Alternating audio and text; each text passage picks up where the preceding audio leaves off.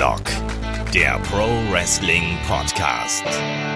Ja, hallo und herzlich willkommen zu Headlock, dem Pro Wrestling Podcast, Ausgabe 242. Heute liegt der Fokus auf All Elite Wrestling. Double or Nothing steht in den Startlöchern. Wir sprechen über eine neue Promotion und vor allem auch, was das für WWE bedeuten könnte. Mein Name ist Olaf Bleich, ich bin euer Host und ja, wir hatten ja ein bisschen Probleme gehabt, die äh, Ausgabe hier zusammenzustellen, personell. Aber der Chris hat sich noch berappelt und ist hier bei mir. Wunderschönen guten Tag. Hi, ja, ich bin froh, dass ich es geschafft habe. Falls ich mich ein bisschen verrotzt anhöre, ähm, ja, da, da, da müsst ihr drüber wegsehen. Es ist momentan echt äh, nicht so einfach. Wie gesagt, der Chris ist ein bisschen angeschlagen, der Shaggy ist angeschlagen, Kai ist irgendwo on Tour wieder. Der war ja zuletzt in Hamburg, in London und ich weiß nicht wo. Der nimmt jeden Wrestling-Event mit, der gerade nicht nagelfest ist. Und vor allem jedes ähm, Bier. das auch. Wo das hat er wohl gar nicht so oft gemacht jetzt. Äh, Gerade in London kann man sich ja den schönen Live-Bericht vom Kai bei uns auf äh, Patreon und Steady bei den Supporter-Kanälen anhören. Haben wir ein Special zugemacht. Ja, und wie gesagt, äh, und All Elite Wrestling ist eben auch speziell und ist ja auch, ich sag's jetzt mal ganz doof, auch für uns hier was Neues, weil ähm, nicht nur, weil die Promotion eigentlich noch keinen richtigen Event abgeliefert hat, sondern wir sind ja auch zumeist eher ein Podcast, der sich mit dem aktuellen WWE-Geschehen Geschehen beschäftigt, mit äh, der WCW, mit der ECW mal, aber ähm, diese Geschichte, dass wir jetzt auch hier tatsächlich mal eine Promotion außerhalb des ganz großen Kosmoses quasi aufnehmen in dem Podcast, ähm, ist ja da schon mal was anderes. Chris, wie sind da eigentlich deine Gefühle zu All Elite Wrestling und auch gerade gehst du mit diesem Hype mit, der da schon ein bisschen entstanden ist? äh, nee, also, also so total gehypt wie, wie manch anderer bin ich nicht. Ähm, ich freue mich aber auf jeden Fall drauf. Es ist was anderes, es ist was Frisches. Sie haben ja schon einige Sachen angekündigt oder auch einige Sachen, die man diesem ähm, äh, TNT-Vertrag entnehmen kann, die anders sein werden. Und äh, deshalb bin ich einfach mal gespannt, wie das kommt. Bei ein paar Dingen bin ich auch noch skeptisch, aber allgemein, äh, ich freue mich drauf. Gutes Roster, frisches Produkt das kann äh, dem Wrestling eigentlich nur gut tun. Ich glaube, es liegt natürlich auch immer so ein bisschen darin, wir haben jetzt wirklich ja die letzten 20 Jahre, das äh, schreibt ja auch und betont ja auch All Elite Wrestling in den letzten Pressemitteilungen immer wieder. Man hat ja in den 20, letzten 20 Jahren, gab es zwar Alternativen, aber das war natürlich alles eher auf der kleineren Bühne. Und wenn man sich jetzt so die Entwicklung der letzten Woche äh, im Speziellen anschaut, da hat sich ja schon wirklich viel gemacht, äh, viel getan. Es gab ja äh, den Vertrag jetzt mit TNT, wo dann im Laufe des Jahres irgendwann eine wöchentliche Show äh, erscheinen soll. Äh, wir wissen jetzt auch endlich, wo wir äh, Double or Nothing auch hier in Europa beziehungsweise in Deutschland schauen können und wie der Preis ist. Das sind ja alles Dinge, die haben sich jetzt eben entwickelt. Meine Frage ist aber, glaubst du, dass All Elite Wrestling in irgendeiner Form in den Mainstream vordringen kann oder ist das derzeit noch die wirklich sehr lebendige und sehr laute Wrestling-Bubble, die hier angekratzt wird? Ähm, Schwierige Frage. äh, da, da, sieht man mal wieder, was du für ein ausgezeichneter Gesprächsführer bist, Olaf. ja, weil ich nur schwierige Fragen stelle, die keiner beantworten kann. Nein, ähm, ich glaube momentan halt äh, der, der große Hype und alles ist natürlich diese Wrestling-Bubble. Klar, machen wir uns da nichts vor. Aber diese Bubble, äh, die sich eine richtige Alternative zur WWE wünscht, die sich gutes Wrestling wünscht, die ist ja in den vergangenen Jahren auch gewachsen, eben gerade auch ähm, in, in Amerika und UK, was halt große Wrestling-Märkte sind. Deshalb ja auch eben äh, auch, auch der U für UK haben sie ja auch schon einen Deal angekündigt, schon vor allen anderen, glaube ich, ne? Für, ähm, für die, die Weeklies, oder? Ja. Ja, auf, ja. also läuft ja auf ITV und genau. eben da, äh, da sieht man halt eben, wie wichtig dieser Markt ist. Und äh, da, das ist einfach eine sehr gesunde Basis, von der aus du dann arbeiten kannst mit AEW. Denn ja. äh, da, da, das kann dann natürlich zünden. Du, du brauchst halt ein heißes Ding und das geht, ist schon im Mainstream, ist doch klar. Und wenn man sich anguckt, äh, wo die ganzen Bullet Club Shirts verkauft werden, wer alles damit rumläuft, das ist äh, klar, ist das eine Nische, aber äh, man sollte es nicht zu sehr an den Rand denken, ähm, das hat auf jeden Fall Potenzial und die Leute dahinter, die kennen sich so ein bisschen mit Marketing aus, würde ich mal behaupten. Von daher, das kann schon cool werden, vor allem weil es vermutlich ein ganz anderes Produkt wird als die WWE und nicht so eine ähm, äh, in Anführungszeichen Mainstream-Alternative wie TNA es sein wollte, mhm. die aber eigentlich in, ähm, in ihren Grundzügen ja äh, ein sehr ähnliches Produkt vom Entertainment-Faktor geboten haben, wenn man da mal so, äh, so äh, ähm, Smart Mark Pleaser wie die X-Division oder so abzieht.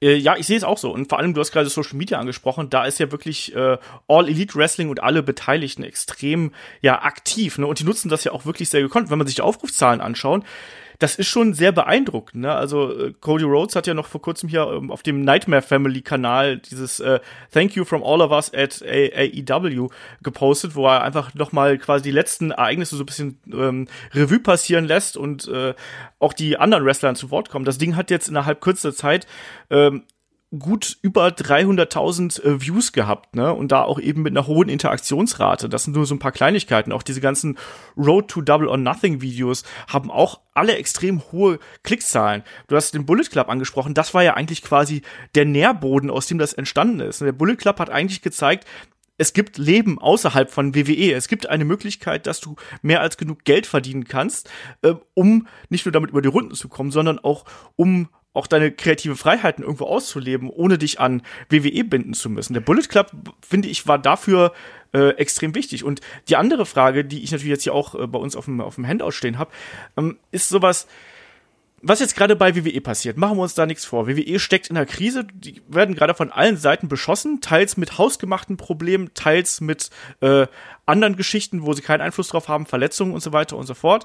Ähm, wir haben jetzt zuletzt, ich habe das Gefühl, es gibt jetzt halt nur negative Schlagzeilen zu WWE, sagen wir es mal ganz ehrlich. Ähm, wir haben, egal ob es jetzt der diese Rassismusgeschichte mit Lars Sullivan ist, ob's äh, wir haben demnächst äh, den nächsten Saudi-Event äh, vor der Tür stehen, der immer immer noch für mich auch einen faden Beigeschmack hat. Also ich habe mich noch nicht dran gewöhnt. Ähm, ich glaube, dir geht's da sehr sehr ähnlich. Ja. Ähm, ich glaube auch, dass das auch wenn man es jetzt letztes Jahr natürlich so ein bisschen abgetan hat mit ja, äh, das, das wird nicht so schlimm sein, ich glaube schon, dass das einen nachhaltigen Image-Schaden äh, gebracht hat. Und ich glaube auch, dass das wenn auch keinen direkt messbaren Einfluss auf die Ratings gehabt hat. Ich glaube aber schon, dass das für ganz viele den emotionalen Kontakt mhm. zu WWE noch ein bisschen weiter unterbrochen hat. Das John Oliver-Ding darfst du auch nicht vergessen. Genau, das auch noch, äh, Health Insurance und weiß nicht was. Es wird ja wirklich derzeit von allen Seiten auf äh, WWE geschossen. Und deswegen ist hier meine Frage, ist das nicht eigentlich der perfekte Moment, um for All Elite Wrestling zu starten? Weil im Endeffekt, du hast derzeit, ich sag's jetzt mal ganz ganz platt. Du hast derzeit den perfekten Bösewicht mit WWE und du kannst einfach sagen, wir machen alles anders.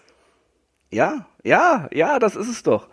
Ähm, WWE ist zu einem ganz, ganz großen Teil eingefahren in diesen Uraltstrukturen, die sie seit den Monday Night Wars mit sich rumschleppen. Wie sie ein Produkt präsentieren, wie sie äh, mit der Öffentlichkeit umgehen, mit ihrem Booking, ganz, ganz viele Sachen.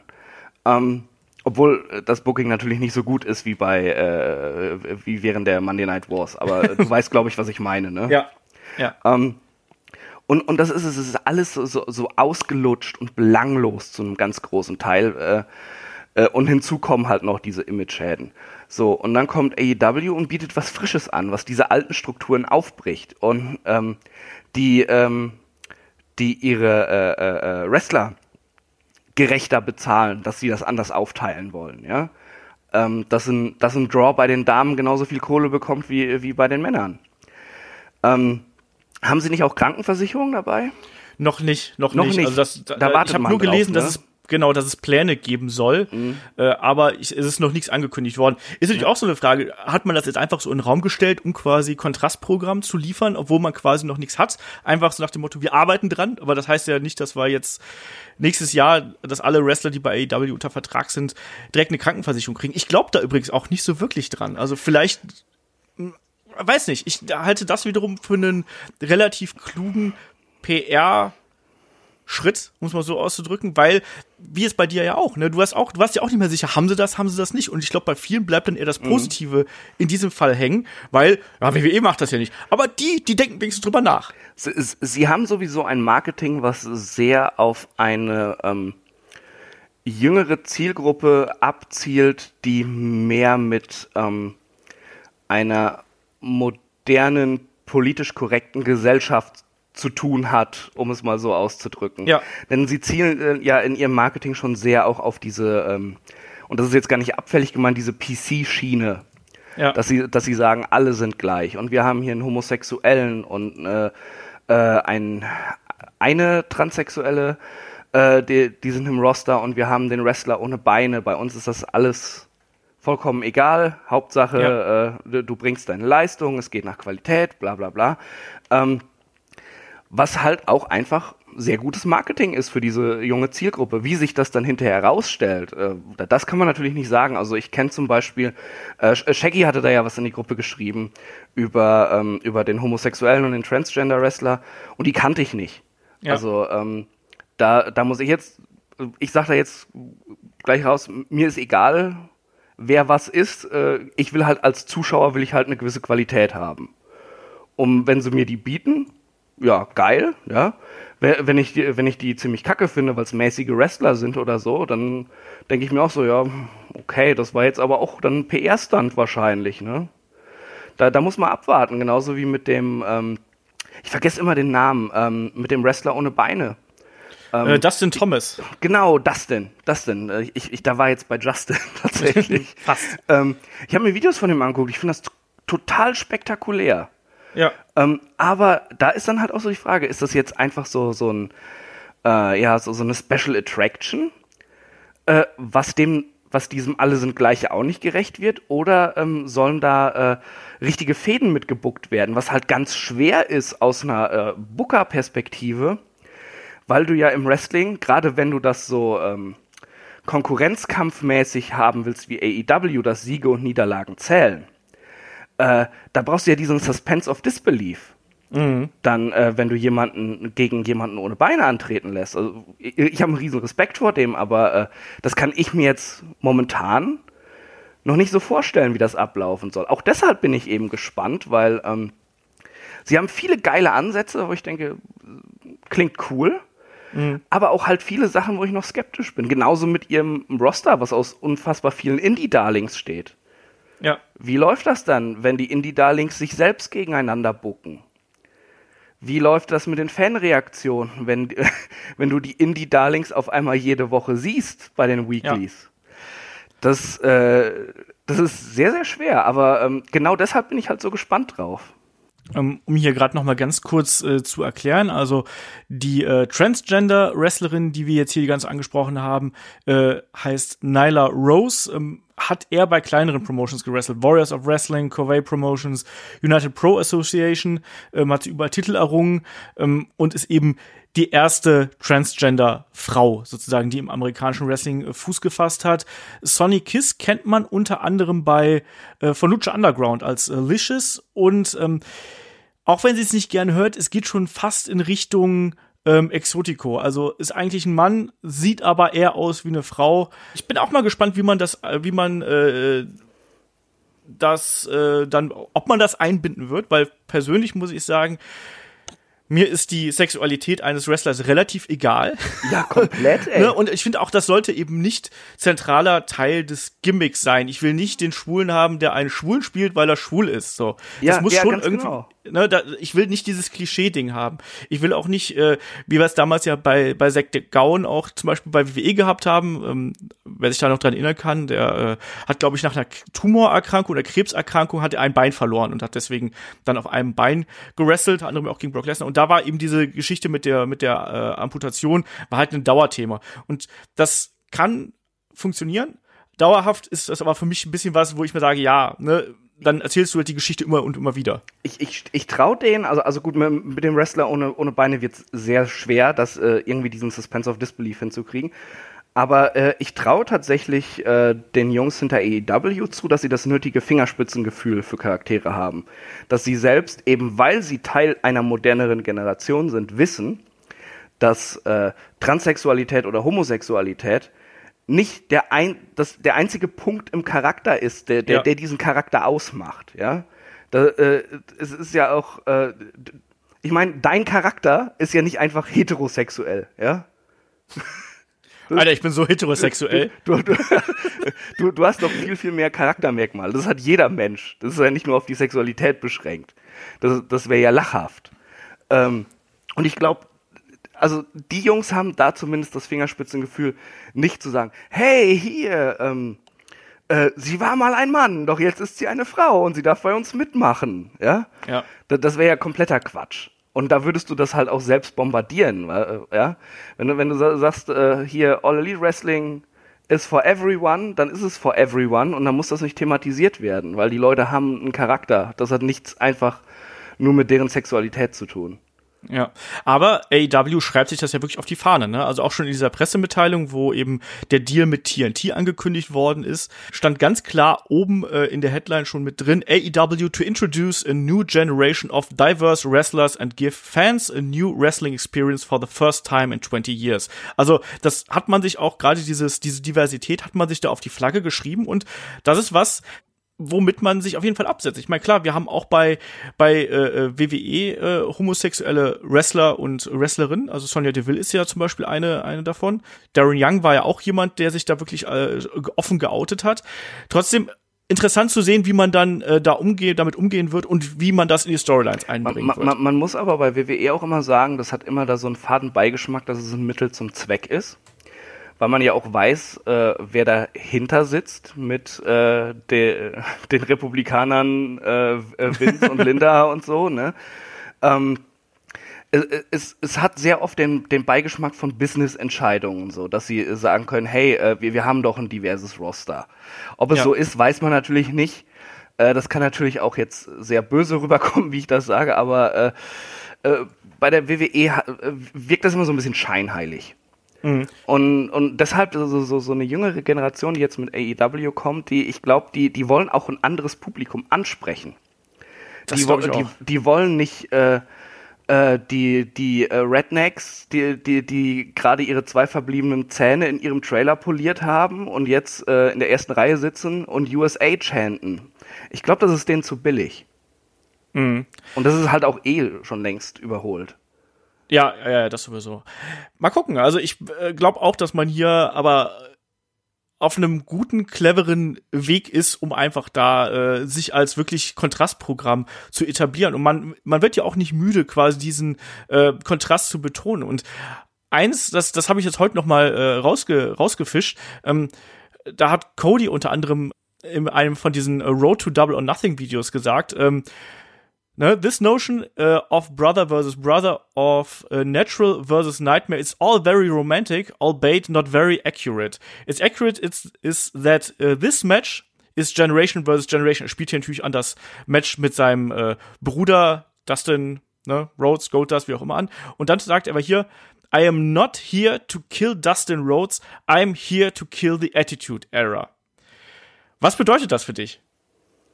Das bedeutet genau das, was wir gerade schon angesprochen haben. Da, da ist die neue Generation, die dieses alte, verbrauchte, ausgelutschte endlich mal besiegen will, damit sich das Wrestling weiterentwickelt. Wo WWE als die, die größte Firma immer auch in gewisser Hinsicht wie ein Bremsklotz dastand. Und äh, das ist jetzt natürlich sehr überspitzt ausgedrückt, auch wie ich das hier sage. Aber ähm, da ist schon eine sehr interessante Logik hinter. Und ähm, es ist halt einfach so, die, diese Relikte aus einer vergangenen, aus einer längst vergangenen Wrestling-Ära müssen irgendwann mal aussterben, dass sich das weiterentwickelt.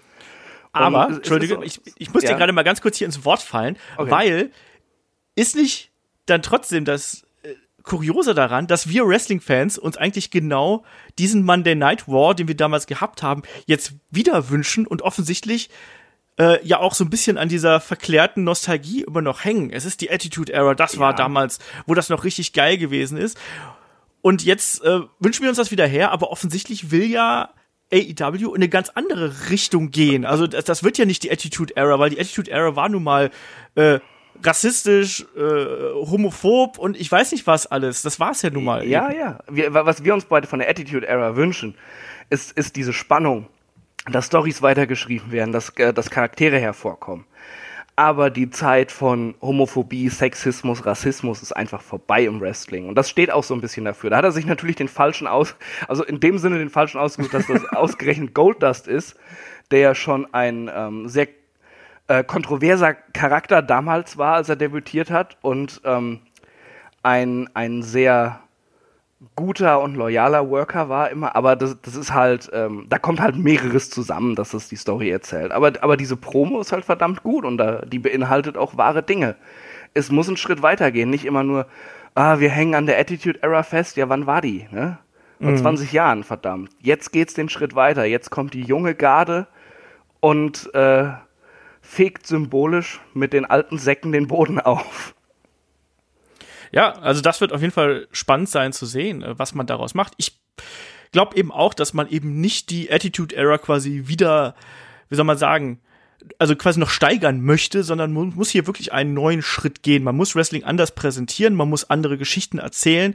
Das wird die große Herausforderung sein. Ich glaube, auch das ist das, was viele Fans meinen, wenn sie zum Beispiel bei uns auf der Facebook-Pinwand schreiben. Ich habe auch so ein paar Umfragen jetzt zuletzt gemacht ähm, und da gibt's auch viele, die sagen, ja, All Elite Wrestling sollen erstmal liefern und vor allem dann auch, das füge ich jetzt mal so äh, im Kopf da hinzu, vor allem erstmal wöchentlich liefern, weil das wird die große Herausforderung mhm. sein, nicht nur einen einmaligen äh, großen Event abzuliefern. Wir haben es letztes Jahr bei All In gesehen. Geile Show, cool aufgebaute Matches, spannende Matches, richtig gut. Äh, über 10.000 Leute damals äh, in der Halle. Jetzt haben wir Double or Nothing vor der Tür stehen mit äh, über 40.000 Zuschauern plötzlich. Trotzdem, das sind One-Shots, mehr oder weniger. Also jetzt äh, Double or Nothing ist sozusagen der Startschuss. Aber all das, was dann danach kommt, das wird die richtige Herausforderung sein. Wie baue ich meine Fäden auf? Wie positioniere ich meine Wrestler? Wie kreiere ich? Wir haben, du hast gerade schon das Roster angesprochen. Lass uns doch da vielleicht mal gerade drüber reden, weil du hast schon gerade gesagt, wir haben eigentlich eine Ansammlung von Indie-Darlingen. Und so ist es ja dann auch wirklich man hat ja alles geholt, was äh, Rang und Namen hat, um es mal ganz blöd auszudrücken. Ne? Klar, wir haben natürlich Leute wie äh, Cody Rhodes und Young Bucks dabei, die ja äh, da quasi äh, bei All Elite Wrestling organisatorisch mit im Boot stecken.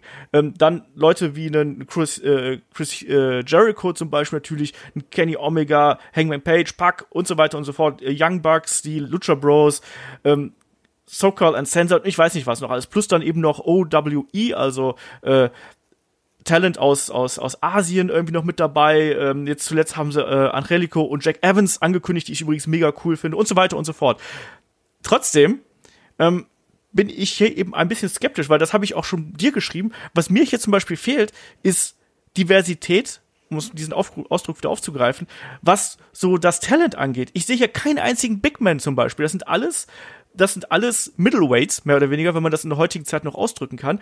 Und zu äh, 80 Prozent eben auch alle mit einem mit einem ähnlichen Kampfstil. Wie siehst du das? Weil für mich gehört eben auch, ich weiß, das ist heutzutage so ein bisschen unpopulär geworden, aber für mich gehört eben auch mal so ein Heavyweight-Clash dazu oder dann eben auch äh, Big Man gegen Small Man, damit du halt eben da die Geschichten aufbauen kannst. Das ist was, was mir jetzt hier noch so ein bisschen fehlt zum Beispiel. Wie ist das bei dir? Ja, mir geht's genauso. Ähm, ich hatte mir jetzt auch die Tage noch mal das Roster angeguckt und mir so gedacht, puh, wie geil wäre das, wenn Keith Lee dabei wäre. Ja. Von dem sieht man bei NXT auch nicht mehr viel. Er war ja verletzt auch. Ja. Oder Donovan Dijak hätte da auch gut reingepasst. Äh, ja. Auch jemand, ne, der da auch einfach eine andere Facette reinbringt. Aber das ist eben das, was mir hier noch so ein bisschen fehlt. Also ich habe ein bisschen Angst davor, dass auch da wieder ganz böse formuliert, dass sich jedes Match irgendwie gleich anfühlt. Äh, ich, ich habe auch letztes Mal sehr äh, böse gedacht Hoffentlich wird das kein glorifiziertes Turnhallen-Wrestling, nur eben von einem riesen Publikum. ne? Ich meine, das kann halt eben geil sein, ne? bei mhm. einer großen Nacht wie Double or Nothing. Aber ich glaube, wenn du das dann eben jede Woche hast, ähm, auch da, das wiederholt sich dann und dann hat man im Endeffekt einen ähnlichen, äh, ähnliches Resultat, wie wir das auch ganz oft bei WWE ja. sehen, wo wir beim ersten Mal, wenn du einen Wrestler auftrittst, siehst so, boah, geil, ne, keine Ahnung. Äh, wenn du das erste Mal äh, einen, einen Pack gesehen hast, der seine, also der seinen Red Arrow springt, denkst du dir geil. Wenn der jetzt aber jede Woche das Ding springt, denkst du dir, ja, kenne ich. Ja, äh, äh, und aber das macht macht es wieder für mich so interessant, dass ich Bock drauf habe. Also wie gesagt, ich fahre nicht auf den Hype ab von wegen, oh ja, Kenny Omega, die Young Bucks, Cody Rhodes, ihre eigene Liga, wow, das ist das Beste aller Zeiten. ähm, ich ich finde es einfach mal geil, dass ich mir wieder um eine Promotion so richtig Gedanken mache, dass ich da, da äh, äh, wirklich äh, drüber nachdenke, was ist alles cool, wo bin ich noch skeptisch, was könnte richtig kacke werden, ähm, wo wir halt auch richtig diskutieren in unserer internen Gruppe. Ja, klar. Und dann auch wieder verschiedene Meinungen aufeinandertreffen und man eine richtige, richtig gute Diskussion hat. Und bei WWE hingegen, dann schreibt einer so, äh, ja, Bray Wyatt, das Segment war ganz cool. Also, ja, ja, der Rest war Kacke, ja.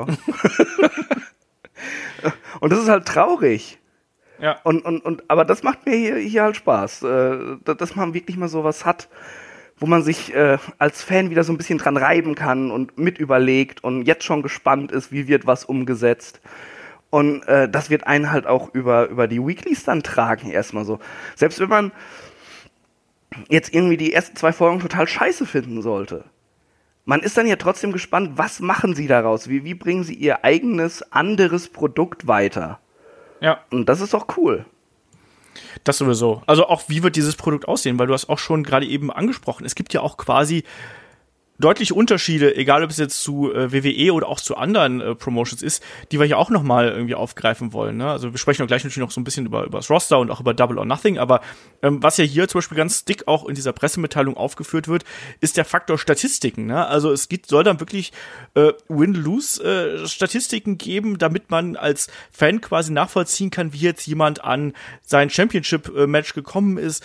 Ähm, es soll irgendwelche äh, quasi eigentlich so ein bisschen, wie soll man sagen, realen reale Sportanalysen klingt das also, fast also so ein bisschen. Soll man mich, das oder? wirklich nachvollziehen können oder wird es so wie, wie bei der modernen UFC?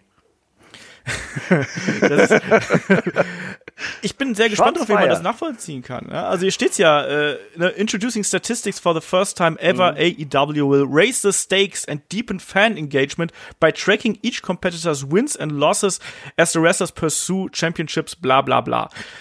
Also das klingt für mich schon so, als würde man da äh, eine härtere Schiene fahren.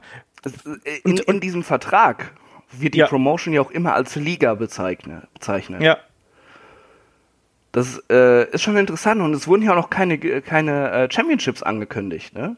ja. Äh, gibt es, äh, gehen sie vielleicht sogar so weit und machen äh, in, vielleicht in verschiedenen Divisionen quasi Saisons? Dass, äh, dass da, äh, äh, dass du für, für Wins und Losses irgendwie Punkte kriegst oder so? Machen sie das äh, wie in wie halt eben in der UFC oder so, dass du dass du da im Rang steigst, wo allerdings auch schwierig ist, denn äh, du musst ja Leute positionieren, dass die einen Win-Record haben, um Championship-Matches zu kriegen. Ähm, dafür müssen andere aber halt auch immer verlieren. Ja. Also äh, da bin ich sehr skeptisch, wie das so Ja. umgesetzt wird. Eben, ich bin da auch sehr gespannt drauf. Aber auch hier sehe ich wiederum den klaren äh, Kontrast zu WWE, der man ja dieses 50-50-Booking äh, nachsagt. Ich weiß genau, ich habe mich versprochen. ähm, nachsagt, ne? Das ist natürlich dann der, der ganz klare Kontrast dazu, einfach zu sagen, so, bei uns bedeuten Siege und Niederlagen plötzlich wieder was. Ne, muss man auch abwarten. Ist das jetzt einfach cleveres Marketing, um so ein bisschen, ja, ne, 50-50 Booking, voll scheiße, aber die, da, da zählt noch jeder Kampf was. Ähm, zugleich bedeutet das ja auch, für mich zumindest, dass gerade die Top Guys eigentlich weniger antreten. Also eigentlich musst du das, das ganz anders aufbauen, weil ähm, wenn wir jetzt quasi so wie wir es jetzt bei WWE haben, einen Roman Reigns teilweise ein bis zweimal die Woche antritt, dann zer- zerschießt du das ja einfach, weil deine Top Guys immer aktiv sind. Ähm, hast du ja eine Statistik, die komplett außer der, äh, sag mal, aus, aus den Proportionen quasi geblasen wird. Mal schauen. Ich finde es ich find's spannend. Ich halte es aber auch für sehr mutig, weil ich finde, andere Promotions haben es ja schon probiert, so mit Ranglisten und so. Ich glaube, TNA bzw. Impact hat es ja auch mal gehabt und hat es dann relativ schnell wieder fallen Ja, aber, gelassen. aber was haben die noch nicht gemacht und was haben die noch nicht verkackt? Das Ja, man natürlich, halt auch aber- sagen. Aber du weißt, was ich meine. Aber ich finde eben, dass in einem fiktiven Wettkampfsport, wie es nun mal Wrestling irgendwo auch ist, schwierig ist, mir als Konsument zu verkaufen, ja, wir haben jetzt hier Statistiken und überhaupt, hier, schau dir mal diese Aktion an, die ist so zerstörerisch bei dem und der andere hat wiederum das.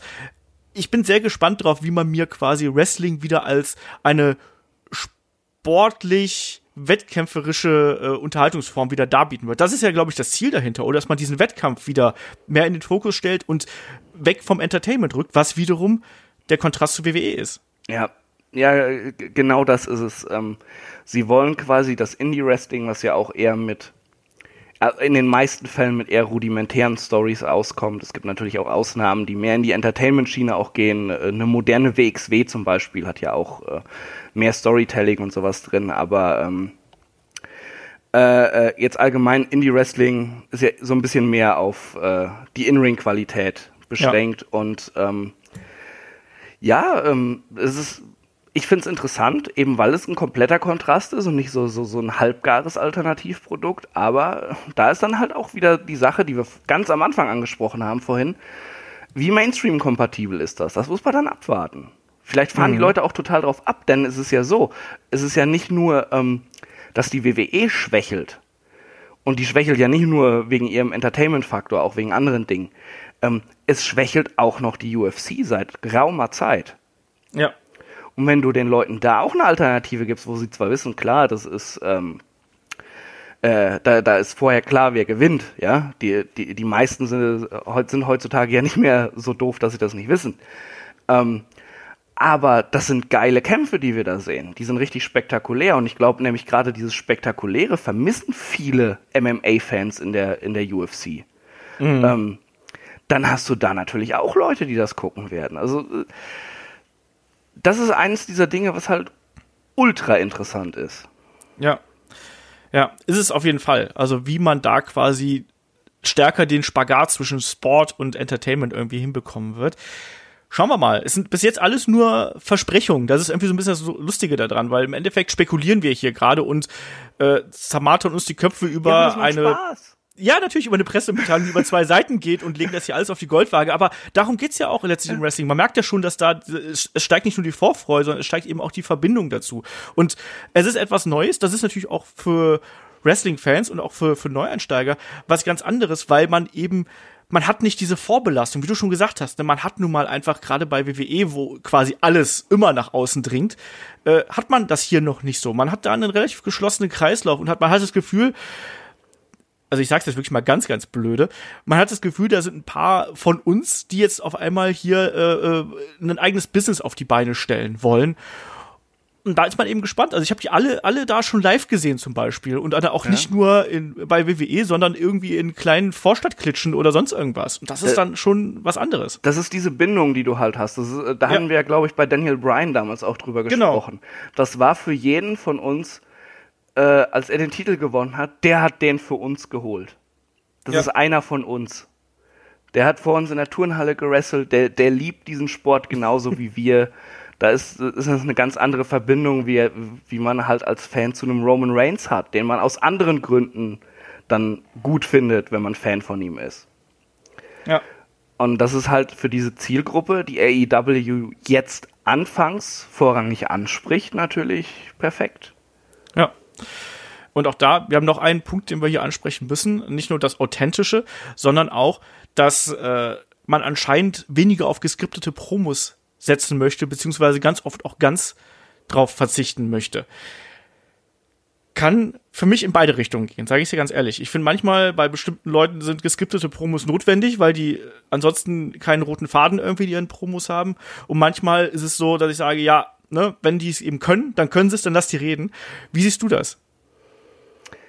Ich sehe es genauso wie du. ähm, ja, ja ähm, im Grunde genommen muss man auch so ein bisschen abwarten, wie sie mit Promos arbeiten. Soll da eine persönliche Dynamik und Emotion rüberkommen?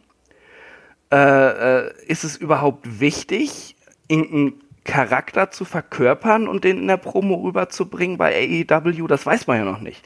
Mhm. Das könnte damit zusammenhängen, dass sie das nicht machen, dass sie da keinem groß was vorschreiben. Aber ähm, vom normalen Standpunkt aus, wie wir als Wrestling-Fans Promos kennen, äh, ja, bin ich da ganz genau bei dir. Einige können das. Du kannst einen Kevin Owens zum Beispiel da hinstellen.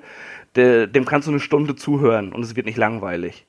Ja. Aber äh, dann lass mal irgendwie, oh, was weiß ich, äh, Cesaro. Also mal ganz böse gesagt, nein, das ist Cesaro. Doch, nein. der kann doch keine, der kann doch keine Promo, also die Promos von ihm auf Englisch sind immer schwierig. Lass den einfach mal frei erzählen, das ist der lustigste Mensch überhaupt. Der darf halt nie so sein, wie er ist in den Promos. Das ist das Problem. Ich mag den ja auch, aber der, er hatte ja schon mal äh, Free Mic Time damals gehabt und herauskam irgendwie, dass der Ring vier Seile hat oder sonst irgendwas. Ja, dann, dann, gib ihm halt einen Manager oder sowas und lass ihn nur seine Witze machen. Die sind gut genug. Hatten wir doch auch. Lass ihn, lass ihn auf Deutsch erzählen am besten. ja? Ich mag den ja auch, aber er ist nun mal kein Promogott und da müssen wir uns irgendwie anfreunden. Nein! Lass meinen Claudio in Ruhe. Ja, aber generell ist es ja ganz oft so, dass gerade die äh, ich, ausländischen ich, und nicht Native Speaker Talente da Probleme zum Beispiel ich, haben. Ich spreche dir nochmal drauf an, dass der eine Headlock-Promo macht, du. ich mag den doch auch und so. Also das, das. Äh, ja. Aber, nee, aber im Englischen hat er da nun mal, ne? Das, ja, ja. Der war immer jemand, der durch sein In-Ring-Können äh, irgendwie geglänzt hat. Ja, aber das wird eben auch spannend sein zu sehen, wie entwickelt sich das, wie nutzt man Promos, äh, generell, wie wird die Aufmachung sein? Also es klingt ja nicht so, als wollte man hier den Lucha Underground Weg gehen oder auch nicht den WWE Weg gehen, sondern eben wie du schon gesagt hast, einen, einen sportlicheren Weg und trotzdem dann eben in Richtung äh, Wrestling. Und das wird eben äh, die große Herausforderung sei, sein, äh, gerade in den Wochenshows auch eine eigene Identität zu präsentieren. Und das nicht nur in Form von Pressemitteilungen, sondern in Form von wirklich wöchentlichen Shows, äh, wo du dann sagst, so das sind wir, dafür stehen wir und in der Präsentation, das ist auch die, äh, der nächste Punkt, muss es ja dann auch alles einheitlich sein. Also AW, was man sich von denen anguckt, die sind ja auch das sind ja Style-Könige, machen wir uns nichts vor. Die Produktionen und die Promos, die veröffentlicht worden sind, ähm, egal ob es jetzt die, auch dieses Thank You-Video von Cody, ich habe Gänsehaut gehabt, als die da Musik drunter gelegt haben, wo er da, äh, da saß und so. Das war richtig geil. Auch das Promo-Video mit Cody und, und äh, Jericho war cool. Oder mit, äh, mit Cody und, und äh, Dustin war geil. Also die können das schon, die wissen, wie man filmt, auch auf eine andere Art und Weise, als es WWE macht. Trotzdem, das musst du jede Woche machen und du brauchst eben da auch einen Plan. Und wo wir beim Thema Booking sind, was wir ja bei WWE derzeit so äh, bashen, um es mal internetmäßig auszudrücken, auch da, wie, inwieweit voraus bookt man hier? Ne, wie schnell kann man mit Verletzungen oder irgendwelchen anderen Geschichten umgehen? Mhm. Wie geht man vielleicht auch mit den ersten Skandalen rum? Äh, auch da, das sind alles nur Menschen. Da wird es garantiert auch irgendwann mal Probleme geben, die nach außen dringen werden. Ich weiß nicht, wie siehst du das? Also momentan sind wir noch so ein bisschen im äh, Wolke 7, aber ich glaube, das kann auch das kann sich auch irgendwie verändern, sagen wir es einfach mal so. Ja, ähm, eins muss ich noch kurz sagen zu, zu dem Match gegen, gegen ähm, Dustin Rhodes. Das ist halt auch super clever. Das war vor ein paar Jahren, haben sich die Leute das bei WrestleMania gewünscht. Ja. Und die WWE so, ne, ist uns egal, was ihr sagt. Sind in unseren Augen keine Stars. Jo. Ja. Und jetzt äh, ist es Headliner von einem eigens auf die Beine gestellten Pay-Per-View. Auch geil. Ähm, ja, äh, zur Wochenshow, äh, du brauchst halt eine Struktur. Du musst den Leuten das Gefühl geben, sie verpassen was, wenn sie nächste Woche nicht einschalten.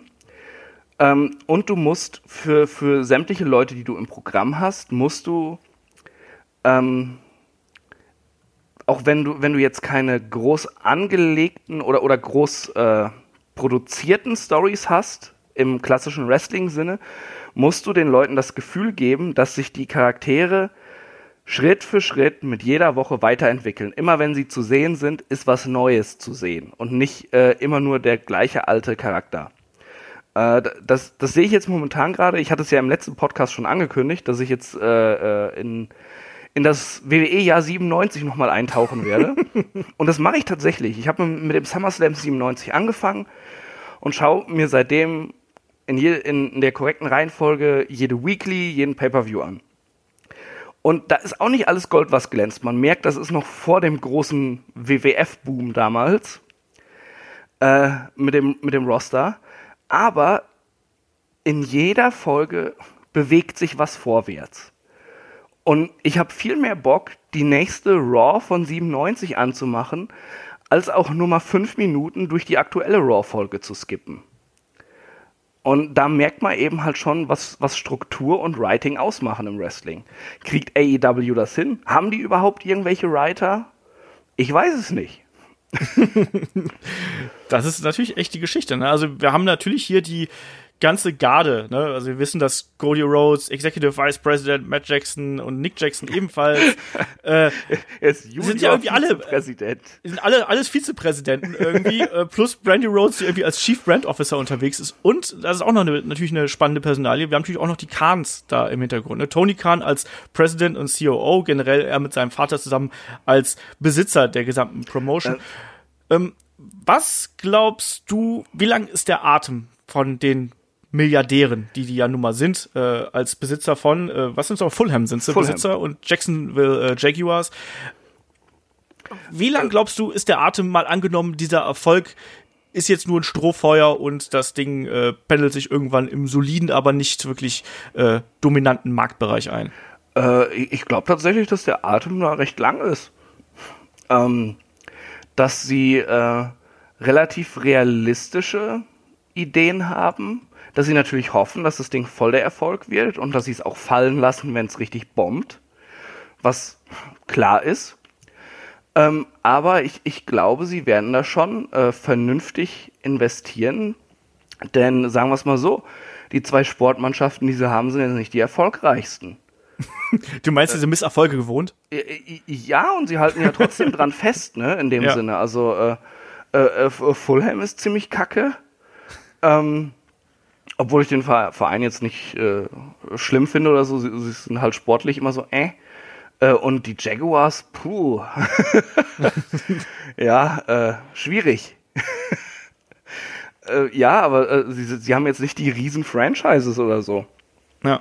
Und ich, ich glaube, die können das realistisch einordnen. Die sind tatsächlich, ähm, ich, ich kenne sie halt nicht, aber ich glaube, da ist einfach eine gewisse Sportbegeisterung auch drin mhm. bei denen. Ja, hoffen wir, dass da nicht irgendwann äh, die Begeisterung abebbt oder sonst irgendwas. Aber der Start ist ja zumindest schon mal jetzt geglückt eigentlich. Also weil die Ankündigungen jetzt der letzten Wochen, die haben ja wirklich dann für Furore gesorgt. Ne? Der Vertrag mit TNT ist absolut äh, beeindruckend, ne? Mit äh, Time Warner quasi. Oh, oh ganz, ganz kurz noch. Äh, vor allem die Kans scheinen sich nicht so einzumischen. Diese scheinen auch Leute mal was machen zu lassen, wollte ich sagen. Äh, ja. Denn bei den Jaguars, sonst hätten sie wahrscheinlich nicht jahrelang Blake Bortles äh, äh, erduldet im Team. Ja. Furchtbarer Quarterback, muss, muss ich sagen. ich habe keinen Schimmer vom Football, deswegen halte ich mich da raus. Weißt du, was das Lustige ist? Er klingt nicht nur so wie die rechte Hand von einem Filmbösewicht, er sieht auch noch so aus. so, Blake, kümmere dich darum. ähm, ich wollte jetzt nochmal auf die TV-Verträge zu sprechen. Ich habe gerade Time Warner angesprochen, ist natürlich heutzutage Warner Media. Time Warner war es früher mal. Ähm, trotzdem, TNT äh, hat natürlich die direkte Bewandtnis und direkte Verwandtschaft zu äh, WCW Nitro damals. Ob das jetzt ein gutes oder schlechtes Oben ist, lassen wir mal dahingestellt. Du hast die englischen TV-Verträge angesprochen ähm, mit äh, äh ITTV, äh, wo jetzt erstmal natürlich die Pay-Per-Views laufen und dann eben auch später die wöchentlichen Shows laufen sollen. Äh, für Deutschland gibt es bis jetzt noch keine äh, großartigen Ankündigungen, sag ich mal so. Wundert mich ehrlich gesagt auch nicht. Also, was man ja gesehen hat, ist ja, dass Sky Wrestling jetzt bei Starcast unterwegs ist. Insofern wage ich mal die Prognose, dass eventuell das irgendwann auf längere Sicht vielleicht irgendwie auf Sky zu sehen sein wird, aber gibt es keinerlei Informationen zu, um das hier ganz klar zu sagen. Das ist reine Spekulation von meiner Seite. Ähm, die andere Frage, die ich mich aber, die ich mir natürlich hier stelle, wir haben jetzt äh, ja AEW Double or Nothing am 25. 26. bei äh, Fight TV. Das ist ja ein Streaming-Service, der sich unter anderem auf ähm, ja, Boxen, MMA und ich weiß nicht was äh, spezialisiert hat und da gerade auf Live-Übertragung. Und der Pay-per-View kostet, äh, inklusive dann On-Demand im Nachgang, kostet er 20 Dollar. Und da sind die Meinungen auch aus, auseinandergehen. Ne? Also es ist natürlich relativ viel Geld, bin ich, bin ich irgendwie äh, auch bei den Kritikern dabei, weil wir haben das auch gestern ja bei uns auf der Facebook-Seite online, online gestellt und da waren dann eben auch die einen, die gesagt haben, das ist mir zu teuer. Für das Geld bekomme ich das WWE Network und Impact Plus zum Beispiel für einen ganzen Monat und nicht nur ein Event. Ähm, wie siehst du hier die Geschichte? Hätte man da vielleicht sagen sollen, wir machen vielleicht bewusst erstmal ein stärkeres Minus und bieten den vielleicht für 10 Dollar an oder vielleicht sogar for free? Oder glaubst du, man geht jetzt erstmal diesen Weg und 20 Dollar ist schon, es ist ja im Endeffekt, wenn man den Pay-Per-View-Schnitt, also den Pay-Per-View-Preis in den USA sieht, ist es ja relativ günstig. Ich glaube, WrestleMania zum Beispiel kostet 60 Dollar, All In kostet noch äh, 40 Dollar derzeit, ne? und äh, Double or Nothing 20 Dollar ist ja da noch günstig. Äh, ja, es ist halt ein normaler Pay-per-view-Preis, wenn du über Sky, glaube ich, auch bestellst. Und ja. Ja, ähm, man, es ist wirklich schwierig. Also for free hätten sie es nicht machen sollen. Das, das, äh, vielleicht ein bisschen günstiger, vielleicht 15 Dollar oder so. Ähm, aber ähm, man muss es halt auch mal so sehen, man hat das dann on demand immer. Man, es ist halt nicht nur irgendwie für eine Woche freigeschaltet oder sowas. Man kann es sich immer holen, äh, äh, man kann sich im, immer anschauen. Und das Problem ist halt einfach, man ist auch so ein bisschen verwöhnt von den ganzen Streaming-Diensten, dass die so günstig sind. Ja. Ähm, das, das ist halt in keine Relation zu setzen. So. Äh, eine WWE kann halt ein Network anbieten. Auch für den Preis, weil die anders Geld erwirtschaftet haben über Jahre und weil sie eine Bibliothek haben. Die hat AEW eben nicht. Und äh, da kannst du halt also auch kein richtiges Abo-Modell anbieten, quasi erstmal, dem du sagst, hey, für 5 Dollar, aber ja, du hast dann zwei äh, Veranstaltungen drin. Wann der nächste Pay-Per-View stattfindet, weiß ja auch noch keiner. Ne? Ja. Ähm, von daher ist es eine schwierige Sache und ich denke, die Leute, die das zu verantworten haben, haben sich dabei schon was gedacht. Und man sollte auch nicht unbedingt wegen 20 Euro jetzt so super rumheulen. Die haut mal eh für irgendeinen Mist auf den Kopf. ja, äh, ist doch so. Und ja, äh, man muss halt auch mal Geld in die Hand nehmen. Wenn man etwas unbedingt schauen möchte oder haben möchte, dann, dann muss man halt dafür bezahlen. Ich finde es persönlich auch ein bisschen teuer, aber gut, äh, es ist halt absolut im Rahmen und deshalb kann man es auch schon kaufen. Ja, bin ich bin ich eigentlich bei dir. Also was ich ganz oft gelesen habe äh, im Feedback war auch sowas wie äh, ich möchte das unterstützen. Ähm, und ich glaube, darum soll's das das sollte noch mal so ein zusätzlicher Anreiz sein, weil ich glaube, ähm, dass man nicht nur da einfach sagt, ich bin Konsument, ich bezahle jetzt dafür äh, und gut ist, sondern es geht ja auch hier wirklich darum, dass man die Promotion unterstützt und dass die da auch noch mal äh, quasi direktes Feedback kriegen. Klar gibt's genug Streaming-Dienste, wo man sich das illegal anschauen könnte, machen wir uns da nichts vor. Das werden garantiert auch ganz viele Leute machen. Geht natürlich ein bisschen an dem ganzen Sinn und Zweck der Geschichte vorbei, um es mal vorsichtig auszudrücken. Ja. Und ähm, ich bin dann auch eher der Meinung, dass äh, man dann lieber äh, hier investieren sollte, weil es ist Wrestling, wir lieben Wrestling und wenn man dann äh, wirklich auch hier All Elite Wrestling supporten möchte, sollte man dann auch das Geld in die Hand nehmen ähm, und vielleicht dann an einer anderen Ecke sparen. Ja. Ich meine, 20 Euro ist viel Geld. Sag, bin ich auch äh, komplett ja, bei ganz vielen, die das sagen. 20 Euro, wie gesagt, äh, hast du hast du andere Streaming-Anbieter. Ich habe ja gesagt, für 20 Euro kriege ich kriege ich Netflix und das Network oder sowas und da kann ich eigentlich den ganzen ganzen Monat vorhängen. Ähm, aber ich glaube, für so ein neu startendes Projekt da muss man auch mal sagen, ja, komm. Wenn man etwas haben möchte oder etwas unterstützen möchte, muss man halt auch mal Geld ausgeben. Also ähm, hierbei ist es jetzt auch schon so ein bisschen so, wo ich mich immer extrem ärgere, ist bei Progress. Dann immer so, mhm. ja, ich identifiziere mich voll mit der Liga, bla bla, ja, äh, wo schaust du denn? Ja, ich lade es mir illegal runter. Äh, ja, sorry, äh, don't be a dick, ne? Hast ja. Progress nicht verstanden und willst, willst da kostenlos dein Wrestling haben dann bezahl die Leute auch dafür, verdammt. ja, so ist es dann eben auch. Trotzdem, 20 Euro ist, ist viel Geld oder 20 Dollar. Ähm, mal schauen, wie da die wirklich die Zahlen sind, aber ich habe schon den Eindruck, dass man auch mit Fight TV da einen guten Partner gehört hat, ich, äh, gefunden hat. Ich glaube, äh, was ich bis jetzt gehört habe, waren die positiv, war die Meinung über die Promo, über diesen Service sehr, sehr positiv. Hm. Ähm, gucken wir mal, ich habe Fight TV selber noch nicht benutzt. Ich habe mir die App dafür für den Fire äh, für einen Fire TV Stick runtergeladen. Fight TV, Fire TV. Werde ich auch ähm, noch machen. Ich habe jetzt auch gerade einen neuen Fire TV Stick. Genau. Aber da gibt es wenigstens eine App und da bin ich schon mal ganz glücklich drüber. Und dann mal schauen, wie das alles funktioniert und wie da die Qualität ist. Ähm, ich werde es mir wahrscheinlich eh nicht live anschauen, sondern dann quasi im Nachgang. Und mal sehen. Ähm, lass mal ganz kurz noch so ein paar Geschichten äh, hier zu ähm, Double or Nothing irgendwie abfrühstücken. Moment, Moment, Moment. Ich möchte noch auf was zu sprechen kommen, was mich sehr wundert, dass du es nicht angesprochen hast. Ja, dann. Du als äh, WCW-Fan, ne?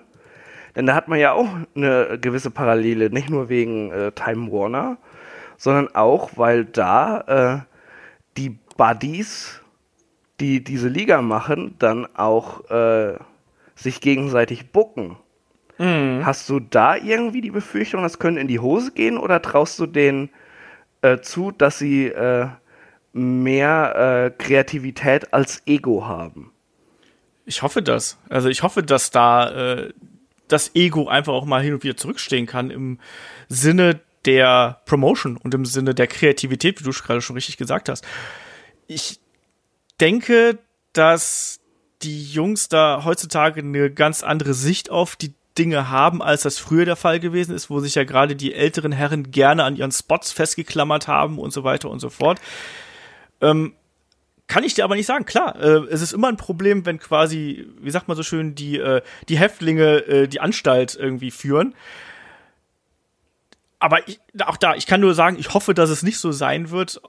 Und auch und der nächste Punkt ist ja auch, was ist denn, wenn es mal Unstimmigkeiten zwischen den, zwischen den Jungs da gibt? Weiß Ah, nicht, ja? schwierig. Ne?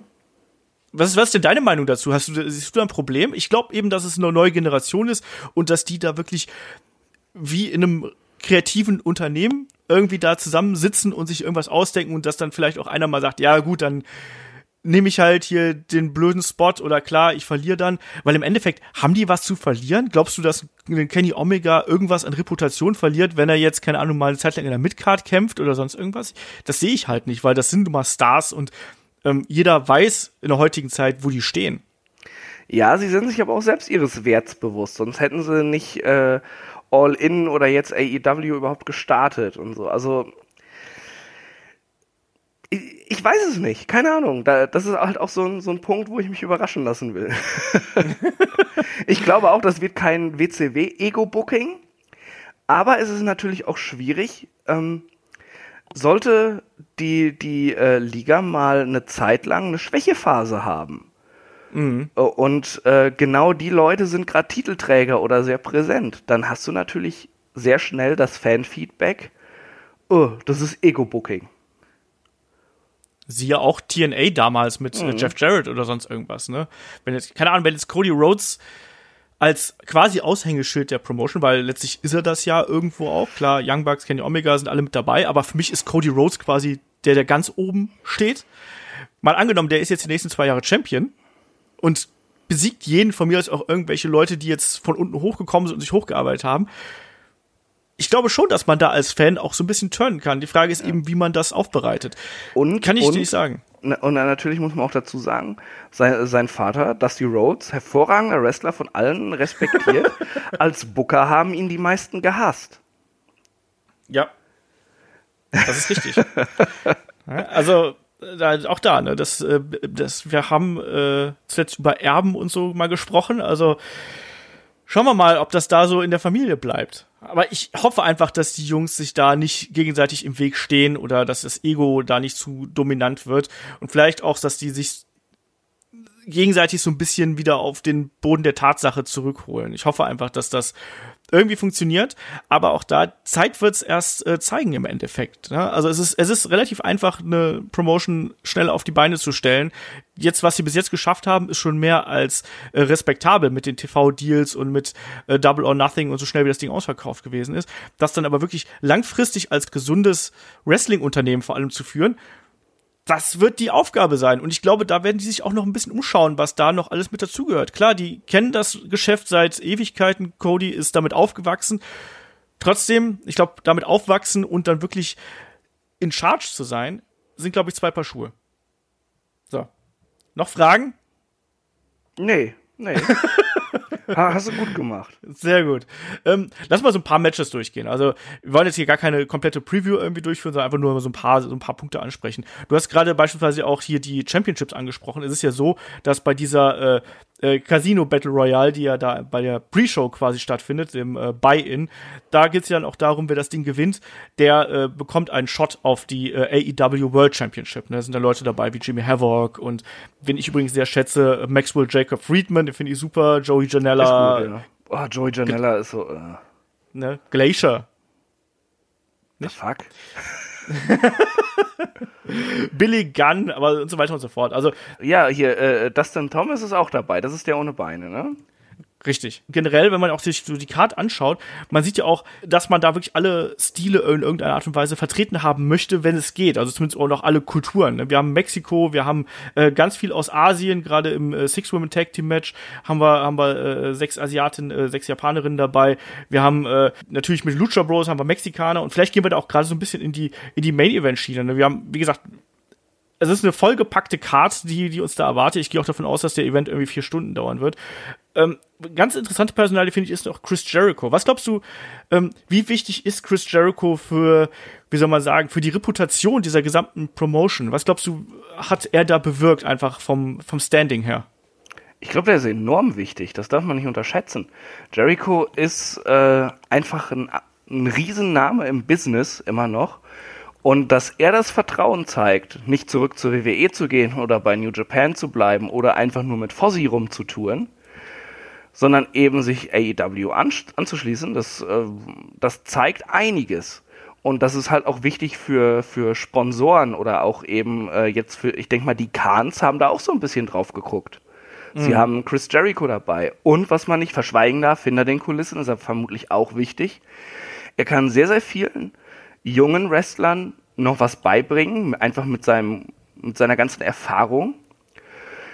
Und äh, wie wir alle wissen, ist er halt auch ein sehr kreativer Kopf, was das ja. äh, Wrestling anbelangt. Er ähm, äh, äh, er, er, hat Bücher geschrieben, er, er, er schreibt Musik und beim Wrestling hat er sich auch immer wieder neu erfunden. Er hat Storylines äh, sich ausgedacht. Er hat seinen Charakter komplett umgeschrieben, sodass es funktioniert hat. Ich glaube, gerade da, wenn es um Charakterisierung und ähm, dem Angehen von äh, Storylines oder Strukturen im Storytelling geht, kann er sehr, sehr viel beitragen zur Liga. Ja, bin ich komplett bei dir. Also auch die Art und Weise, wie sich ein Chris Jericho auch jetzt gerade in den letzten Jahren nochmal selber erfunden hat, wie er seine eigene Persönlichkeit da overgebracht hat und jetzt auch in den, in den Videovignetten mit, äh, mit Cody, das war, das ist schon sehr, sehr gut und das, das, das macht er toll und ich glaube auch, das ist ein Zeichen eben auch an die gesamte Industrie, so, ja, ich bin einer der, der größten Wrestler aller Zeiten, das ist er ja, da muss man uns da auch nichts vormachen. Ähm, auch wenn man ihn immer gerne dabei vergisst, finde ich. Aber er ist da auf jeden Fall auch ein ganz äh, wichtiges Rad an dem äh, an Wagen von des Wrestlings, um so auszudrücken. Ähm, und er ist auch hier eine, eine, eine wichtige Persönlichkeit, die, wie du schon richtig gesagt hast, natürlich auch so eine Art. Das ist schon ein Vertrauensbonus, den hier ein äh, Chris Jericho ausgesprochen hat. Ne? Und auch da, also wir haben jetzt natürlich so jemand wie einen Kenny Omega, gegen den da antritt. Äh, und das Match bei, bei New Japan war ja fantastisch. Jericho hat jetzt große Matches bei äh, All Elite Wrestling und bei äh, New Japan dann auch demnächst nochmal gegen Naito. Ja, wie geil ist das denn? Ja, und ich verspreche mir von dem Match unfassbar viel. Ich fand deren Aufeinandertreffen bei äh, New Japan damals, fand ich unfassbar gut und intensiv und da bin ich ganz hibbelig drauf, sage ich ganz ehrlich. ist so. Ja, ich, ich freue mich auch drauf. Ähm, genauso wie auf äh, Young Bucks gegen Lucha Bros. Ja. Das wird auch geil. Ja. Äh, Rhodes gegen Rhodes habe ich auch Lust drauf, allein wegen dem äh, wegen der Atmosphäre. Ja. Und äh, ganz ehrlich, richtig geil bin ich auf äh, Hangman Page gegen Pack. Ja. Warum? Weil ich glaube, dass das äh, ziemlich geiles Wrestling wird. ja, eine andere Begründung habe ich nicht. Ich glaube, das wird einfach ein, ein sau intensives, geiles Match. Ja, bin ich äh, bei dir. Also ich mag äh, gerade, also ich, ich habe ja schon ein paar Mal gesagt, den äh, guten Hangman Page, den halte ich immer so ein bisschen für den für den äh, jungen Seth Rollins. So, und ich glaube, ja, dass der so ein hier, bisschen. Hm. Dass, dass das einer der Leute sein wird, die durch All Elite Wrestling den nächsten Sprung schaffen können, wenn man den entsprechend einsetzt. Und ein Pack ist natürlich jemand, der das Beste aus den Leuten rausholen kann. Ist ein fantastischer Wrestler, ist auch ein fantastischer Charakter inzwischen geworden. Äh, da bin ich sehr, sehr neugierig drauf, was da passiert. Und wie gesagt, Adam Page ist jemand für mich, der gehört dann irgendwann dann nach ganz, ganz oben. Jetzt ist er so auf dem Sprung dahin, der wird hier den Sprung schaffen. Du hast gerade das Match zwischen den Lucha Bros und den Young Bucks angesprochen. Da geht's ja um die äh, AAA World Tag Team Championships. Auch ungewöhnlich quasi, dass man so ein Titelmatch dann hier hat, ne? Also quasi von einer anderen Promotion. Und das wird einfach nur spektakulär werden. Also das ist ja quasi, das ist ja ein Dream Match. Machen wir uns da nichts vor, auch mhm. wenn die Teams ja schon mal äh, Matches gehabt haben. Aber das liest sich auch einfach richtig gut. Genauso freue ich mich übrigens aber auch auf ähm, äh, die Best Friends gegen äh, Angelico ja. und Jack Evans. auch wenn ich nicht der größte Chuck Taylor Fan bin, muss ich sagen, aber das, das kann funktionieren. Das wird eine unterhaltsame äh, Angelegenheit. Und ich mag Angelico und äh, Jack Evans als Team unheimlich gerne. Ich bin eh ein riesen Angelico-Fan, ja. muss ich dazu sagen. Angelico äh, habe ich auch ein paar Mal schon live gesehen. Super Typ. Ja. Äh, und Chuck Taylor liebe ich, seit ich vor etlichen Jahren auf YouTube die Videos gesehen habe, wie er Kinder im Publikum zum Weinen bringt. Ach ja, ich kann mich halt nur noch an welche äh, Tänze äh, bei der WXW erinnern. Zu, ich weiß gar nicht, ich glaube, da war er auch dabei. Ich glaube, mit Adam Cole und zu Backstreet Boys Musik. Ja, äh, sexy Chucky T halt, ne? Ja, aber so richtig. Ähm, aber trotzdem, das, das ist auch, also hier ist eigentlich kein Match dabei, wo ich sagen würde, das ist irgendwie ein Stinker. Wir haben noch das Six-Man-Tag-Team-Match zwischen Sokol und Censored, also Chris Daniels, Frankie Kazarian, Scorpio Sky gegen die äh, äh, OWE, also Oriental Wrestling Entertainment Fraktion mit äh, Shima, L. Äh, Linderman und T-Hawk. Das ist eben auch, das ist einfach. Das Tony Hawk? Äh, T-Hawk. Kenn ich nicht. Ja, äh, guter Wrestler. Äh, den kennen vielleicht einige oder andere hier aus äh, Dragon Gate oder aus Mexiko. Ne, das ist eben auch einfach gut, um so verschiedene Facetten dabei zu haben. Genauso wie jetzt, wir haben so ein bisschen das Damen-Wrestling übersprungen. Wir haben das Triple Threat zwischen Nyla Rose, Kylie Ray und Britt Baker. Auch das kann entsprechend gebuckt wirklich richtig gut werden. Plus noch ein Six-Women-Match mit äh, Aja Kong, äh, Yuka Saka, oh mein Gott, mein Japanisch wieder. Äh. Aja Kong, Yuka Sakazaki, Emi Sakura, Shida, Ryo Abe, Ryo Mizuname. Genau. Das war jetzt, das war jetzt nicht PC. ja, meine Güte. Ich bin auch nicht bei ja. AEW eingestellt. Noch nicht. Das stimmt. Ähm, ich aber bin der also Anti-PC-Beauftragte, weil ich die ganze Zeit dumme Witze mache.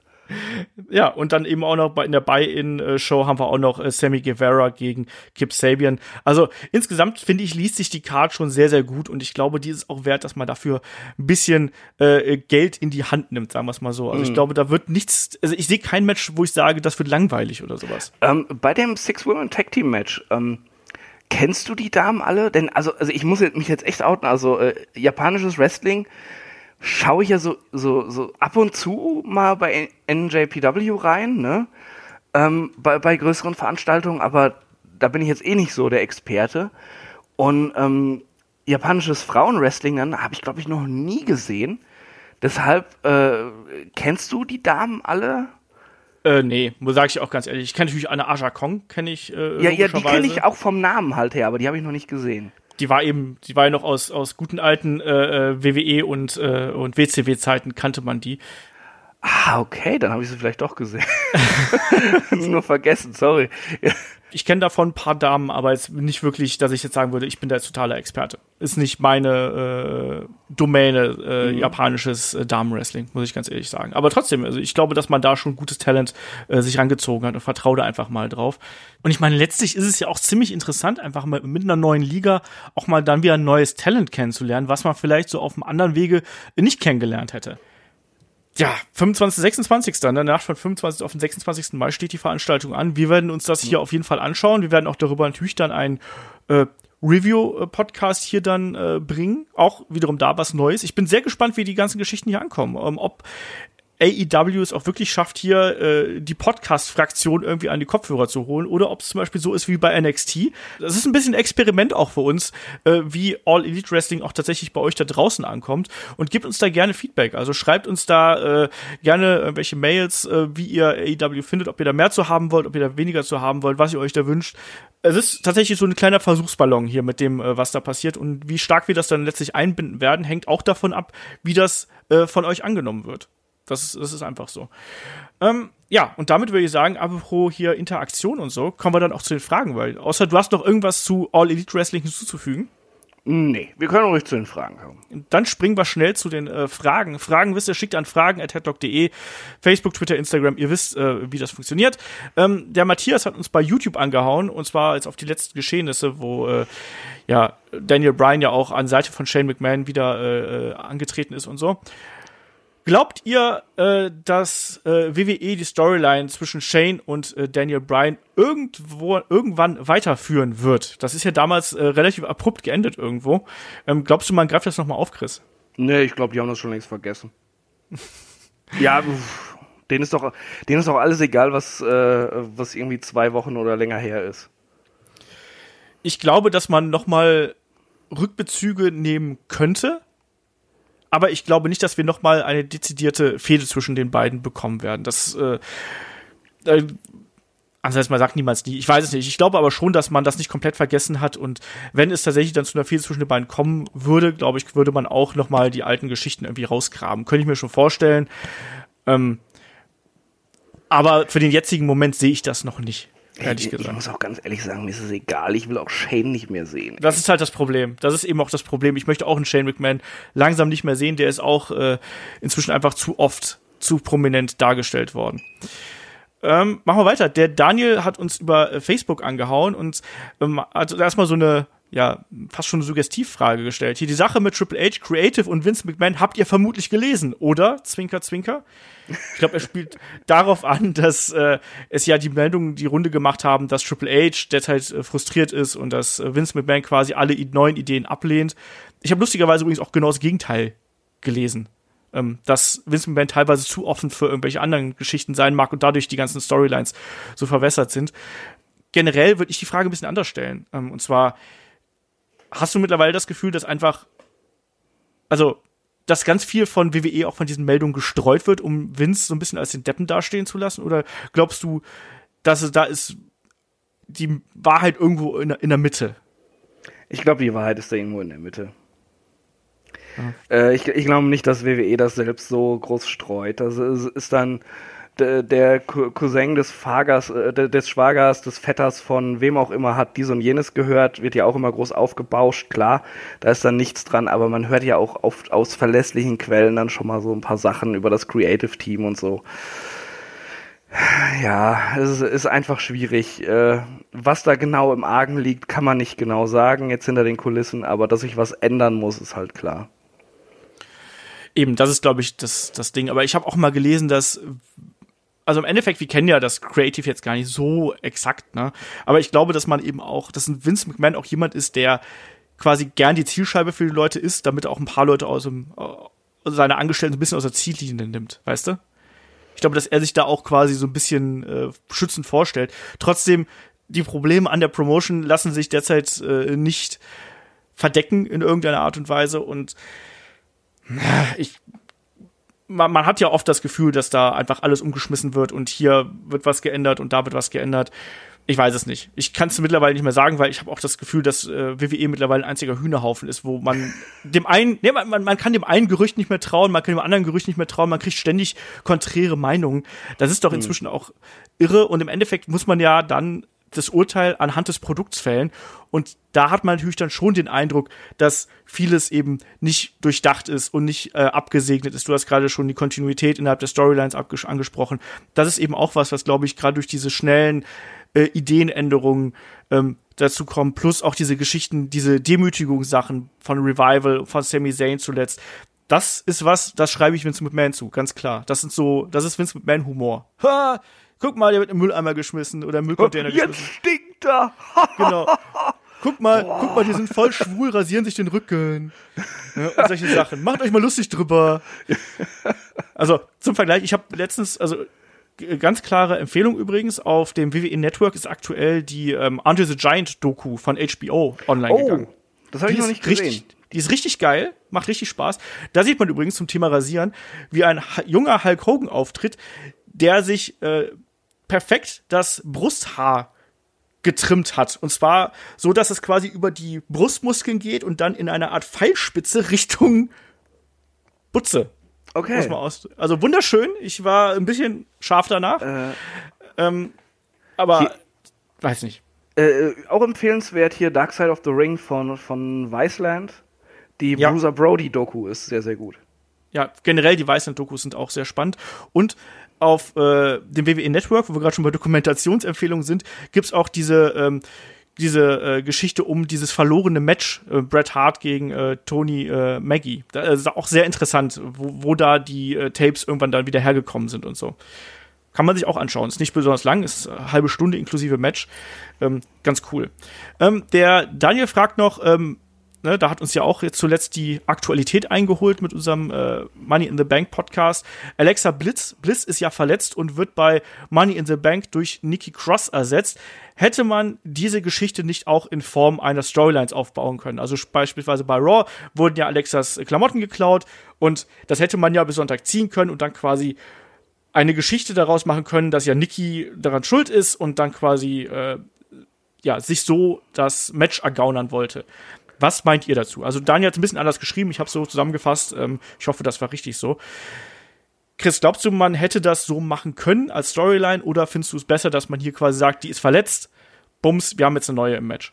Also man hätte da sicherlich eine Storyline draus machen können, aber man weiß ja nicht, wie es mit Alexa aussieht. Sie ist ja sehr häufig verletzt und es gibt immer wieder Gerüchte, dass sie eigentlich äh, ihre Karriere beenden muss und sowas. Äh, keine Ahnung.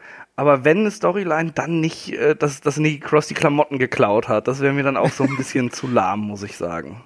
Ja, bin ich bei dir. Also das wäre auch ein bisschen wenig äh, für mich gewesen, muss ich sagen. So ist ja dann auch kein richtig geiler Push oder so. Ich weiß genau, wenn sowas passieren würde, würden wir hier sitzen. Mal ganz im Ernst, ihr lasst Nikki Cross hier debütieren und dann und dann als als eine Klamottendiebin, ne?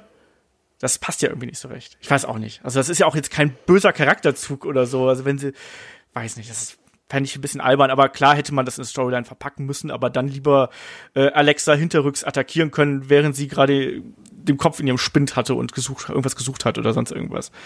Das finde ich dann ein bisschen angenehmer. Ja. Ähm, so, der Frank fragte via fragen.headlock.de ähm, Themes und Gesang. Wie findet ihr Themes mit Gesang beziehungsweise normale Pop-Rock-Musik als Entrance-Themes? Ich finde, der Gesang kann vom Wrestler ablenken beziehungsweise diesen überdecken. Epische Themes wie die des Undertaker, Ric Flair, Ultimate Warrior oder Mr. Perfect haben einen ja quasi hypnotisiert und äh, waren diesen einfach auf den Leib geschneidert. Randy Orton, Randy Ortons Musik zum Beispiel passt überhaupt nicht. So, letzten Punkt sehe ich halt überhaupt nicht. nee, nee, ich auch nicht. Äh, ich, ich finde, die Musik passt sehr gut zu Randy Orton eigentlich. Ja. Also gerade zum alten Charakter natürlich, ne, mit den ja. Voices, I, I hear Voices in my head, sehe ich überhaupt nicht. Und generell ist das natürlich eine schwierige Frage. Ich finde, bei, bei bestimmten Wrestlern funktioniert Musik mit Gesang hervorragend. Hulk Hogan, Real American zum Beispiel. Edge, Metalingus damals fand ich super geil. CM Punk. CM Punk hat's auch super gepasst. Also beide Themes haben super gepasst. Ähm, Rick Root ich bin immer noch ein Riesenfreund von Rick Root und der alten WCW-Musik, muss ich sagen. Hört euch die mal an. Ich glaube, da gibt's keine, ähm, keine Patentlösung vor. Einen Bobby Root mit Glorious zum Beispiel, ganz aktuelles Beispiel, hat damals bei NXT auch hervorragend funktioniert. Und das Ding wäre nicht mal, der wäre nicht mal halb so over gewesen, wenn man nicht diese Glorious-Theme gehabt hätte. Oder? Ja, absolut. also deswegen, ich glaube, da gibt's keine, da gibt's keine Patentlösung für und äh, ich finde aber das Wichtigste, das hat er hier so ein bisschen im, im Nebensatz äh, erwähnt, ist eigentlich, dass das Theme zum Wrestler passen muss. Und das ist, glaube ich, die, das Hauptkriterium, was man da irgendwie anführen muss. Oder wie siehst du das? Ja, genau das. Das, das wäre auch meine Antwort gewesen. Ja. Entschuldigung. Ja, du brauchst dich nicht entschuldigen. nee, äh, äh, genau das. Es muss zum Wrestler passen, ob da jetzt du Gesang drin ist oder nicht. Das, äh, ja, ist halt charakterabhängig. Ja. Eben. Aber das sind alles geile Themes, also bin ich, bin ich auch komplett bei dir. Ich mag gerade das Theme vom, vom Mr. Perfect, das ist halt fantastisch. Ja. Ähm, ja? Ja, das Mr. Perfect Theme ist super. Machen wir weiter. Äh, der äh, Frank fragt noch, sind Botches wirklich so schlimm? Also keine aus denen Verletzungen resultieren, sondern dass ein Move einfach mal nicht klappt, weil ein Wrestler vorbeispringt, ausrutscht und so weiter und so fort. Äh, macht das ganze Geschehen doch organischer. Chris, deine Meinung? das ist auch wieder so ein Ding. Das ist situationsabhängig. Ähm, ein Botch kann natürlich äh, äh auch nur halb so schlimm sein, indem äh, man ja ja das nicht so sieht, aber äh, ein richtig verbotschtes Match, auch aus denen keine Verletzungen resultieren, das, das nimmt dir eben diese Illusion, dass du da einen Kampf siehst. Da siehst du einfach nur Dinge, die schief gehen. Ja. Und äh, das zieht das halt alles entweder ko komplett runter oder ins Lächerliche. Ähm, ich habe jetzt gestern tatsächlich noch einen, einen, Kampf vom Super Strong Style 16 gesehen, vom Progress. Aerostar gegen Dagan, glaube ich. Und das, die erste Hälfte dieses Matches fand ich furchtbar, weil, äh, das, weil da so viele Botches drin waren. Und jetzt nicht, dass mal einer irgendwie falsch gepackt hat oder sowas, sondern äh, sie haben sich irgendwie mit den Aktionen verzettelt und waren da, das war dann komplett langsam. Dann haben sie irgendwie abgewartet, hä, welche Aktion kommt jetzt nochmal? Dann hat der andere angesetzt, da, da war null Dynamik drin. Und du hast halt gesehen, da läuft gerade richtig was schief. Die sind nicht in diesen Matchfluss gekommen. Und ähm, wenn du das als Zuschauer halt hast, dann denke, dann, dann ist das Match für dich kaputt. Mhm. Das macht das dann nicht organischer. Bin ich komplett bei dir. Also wenn mal was nicht funktioniert, dann ist das okay. Es kommt natürlich auch darauf an, wie die Wrestler das dann irgendwie retten wollen. Genau. Ähm, und, und also wenn man jetzt zum Beispiel denselben Spot noch zwei, dreimal wiederholt, weil er nicht funktioniert, dann macht's die Illusion kaputt. Ähm, wenn, wenn das jetzt einfach nur darum geht, dass es quasi mal hier und da ein bisschen rough ist und ein bisschen geholpert ist, finde ich das auch nicht so schlimm. Aber das kommt ganz auf die äh, Qualität in Anführungsstrichen des Botches an, ob mich das wirklich rausreißt. Also mal ist es so, mal ist es so, aber äh, grundsätzlich gilt, solange die, äh, die Illusion nicht gebrochen wird, ist es okay. Wenn man aber dann merkt, dass die beiden sich absprechen oder sonst irgendwas und erstmal koordinieren müssen, dann hat man ein Problem. Und dann ist auch ein Bot schlimm und dann kann ein Bot äh, auch so ein gutes Match sehr, sehr schnell kaputt machen. So, weiter geht's. Ähm, was glaubt ihr, warum die WWE immer wieder Stars, die von sich aus overkommen, blockiert? Ist doch egal, ob statt Wrestler A Wrestler B jetzt heißer ist, sind doch beides deren Angestellten. So, Chris. Ja. das sind so Sachen, die man halt als Fan absolut nicht nachvollziehen kann, ja. Äh, bei, bei gewissen Wrestlern kann man vielleicht denken, ja, okay, äh, lässt sich nicht vermarkten oder so, aber mh, zumindest die, diese kurzzeitigen heißen Phasen, die Wrestler schon mal haben, die muss man irgendwie mitnehmen. Und ähm, ich, ich kann nicht sagen, warum, warum WWE das äh, andauernd liegen lässt. Ich, ich weiß es nicht man hat das ja so ein bisschen verlernt, einfach da auf das Publikum zu hören. Ich meine, bei einem Kofi Kingston hat man es jetzt zum Beispiel zuletzt noch mal wieder geschafft. Man hat ja auch nicht jeden äh, Star da irgendwo verbuckt, aber ganz klar, da spielen natürlich auch Egos mit. Es spielen da vielleicht auch jetzt inzwischen echt so ein paar Marketing Maßnahmen so im Hintergrund, so ein paar äh, Rollen. Ähm, man hat aber auch nicht jeden Star blockiert und man darf auch da vielleicht als Wrestling-Fan von außen nicht zu sehr seine eigene Meinung mit einfließen lassen, wer jetzt da vielleicht eine große Nummer hätte sein können. Nicht jeder, den wir als Wrestling-Fan geil finden, ist auch dann gerade jemand, der äh, bei WWE ganz, ganz oben stehen wird. Trotzdem, ich glaube, dass das einfach da reinfällt, dass WWE inzwischen so ein Riesenunternehmen ist, dass man da sehr gute Kontakte haben muss, dass man sehr gute Fürsprecher haben muss. Und wenn du die nicht hast, bist du halt gearscht. Das ist in jedem Unternehmen so. Ähm, je kleiner ein Unternehmen ist, umso einfacher ist es vielleicht auch ähm, als äh, weiß ich, neuer oder als vielleicht auch altgedienter irgendwo hochzukommen, wenn du dich äh, entsprechend bemühst. Ich glaube, bei WWE ist es inzwischen so, dass da so viele Zahnräder sind, dass die sich gegenseitig blockieren und dadurch passiert dann eben auch sowas, wie, wie hier anges angesprochen. Es ist eine schwierige Geschichte und für Fans ist es natürlich super frustrierend, wenn man äh, gerade so eine emotionale äh, Komponente irgendwie zu, zu Stars irgendwie hat. Ähm, mhm dann, die einem dann weggenommen wird oder der dann eben nicht prominent dargestellt wird. Genauso auch wieder Storylines abgebrochen werden, die vielleicht interessant sind. Aber das ist auch in anderen Promotions tatsächlich mal so. Schwierig. Ähm, klar, grundsätzlich kann man da sagen, ja, es sind alles deren Angestellte. Trotzdem glaube ich, dass man, dass dann da eben die Verantwortlichen sagen müssen, so, ich setze jetzt auf den, auch wenn der vielleicht gerade mehr Applaus kriegt, aber in dem sehe ich vielleicht was anderes. Aber man hat es eben auch zuletzt verlernt, wirklich auf die Fans zu hören. Ja, auch wenn man es ja zuletzt noch mal gesagt hat. Wir hören jetzt wieder auf euch. Ja, vielleicht auch nicht. Ähm, machen wir weiter. Äh, die WWE gibt äh, ihren Wrestlern ja immer sehr viel vor, so dass äh, nicht viel Persönliches in den Gimmicks vorhanden ist. Ich halte das für einen Fehler, da man merkt, da man oft merkt, wenn die Person das Gimmick nicht lebt. Hat man hier Angst, kein, äh, keine Rechte an dem Gimmick zu bekommen, da es der Natur der Privatperson entspricht? Chris. Boah.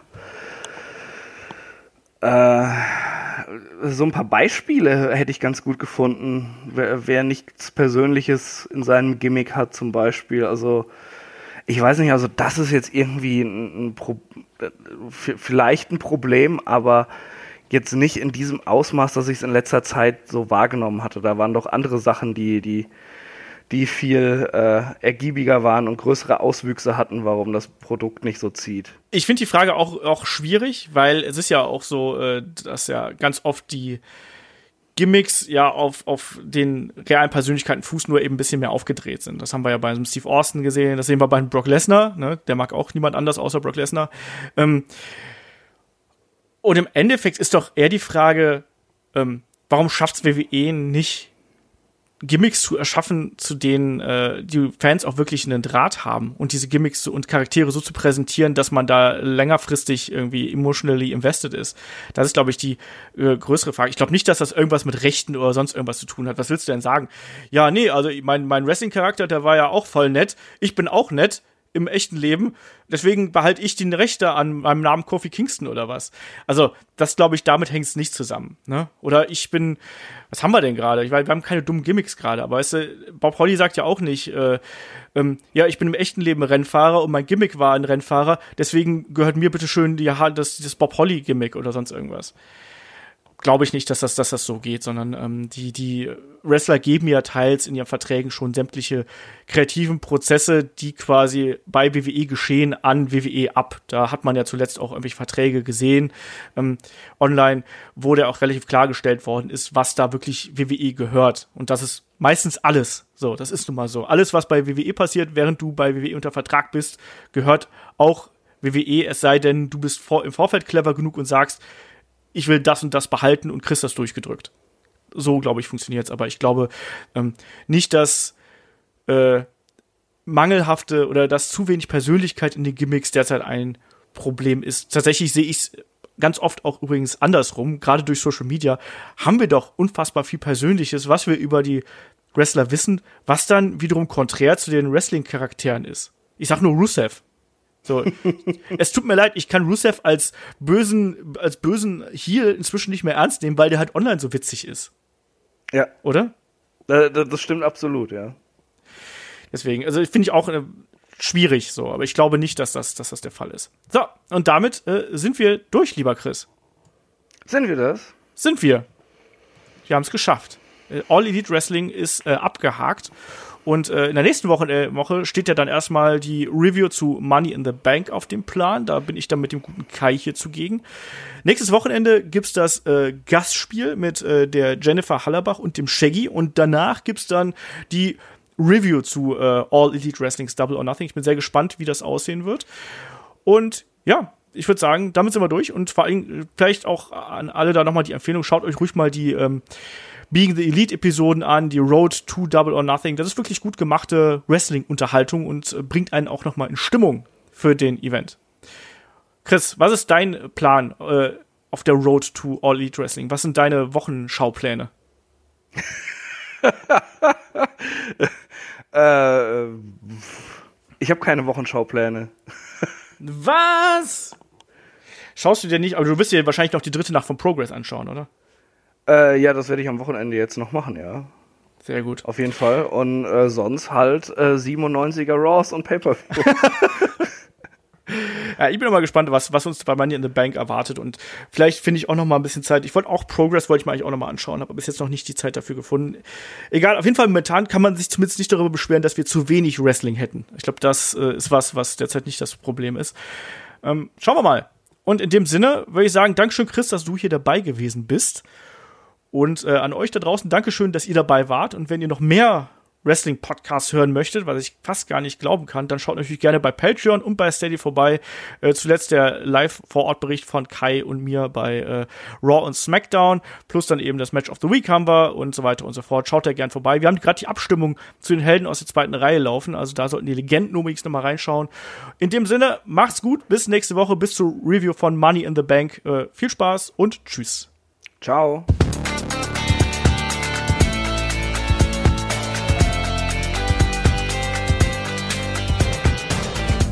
Headlock, der Pro Wrestling Podcast.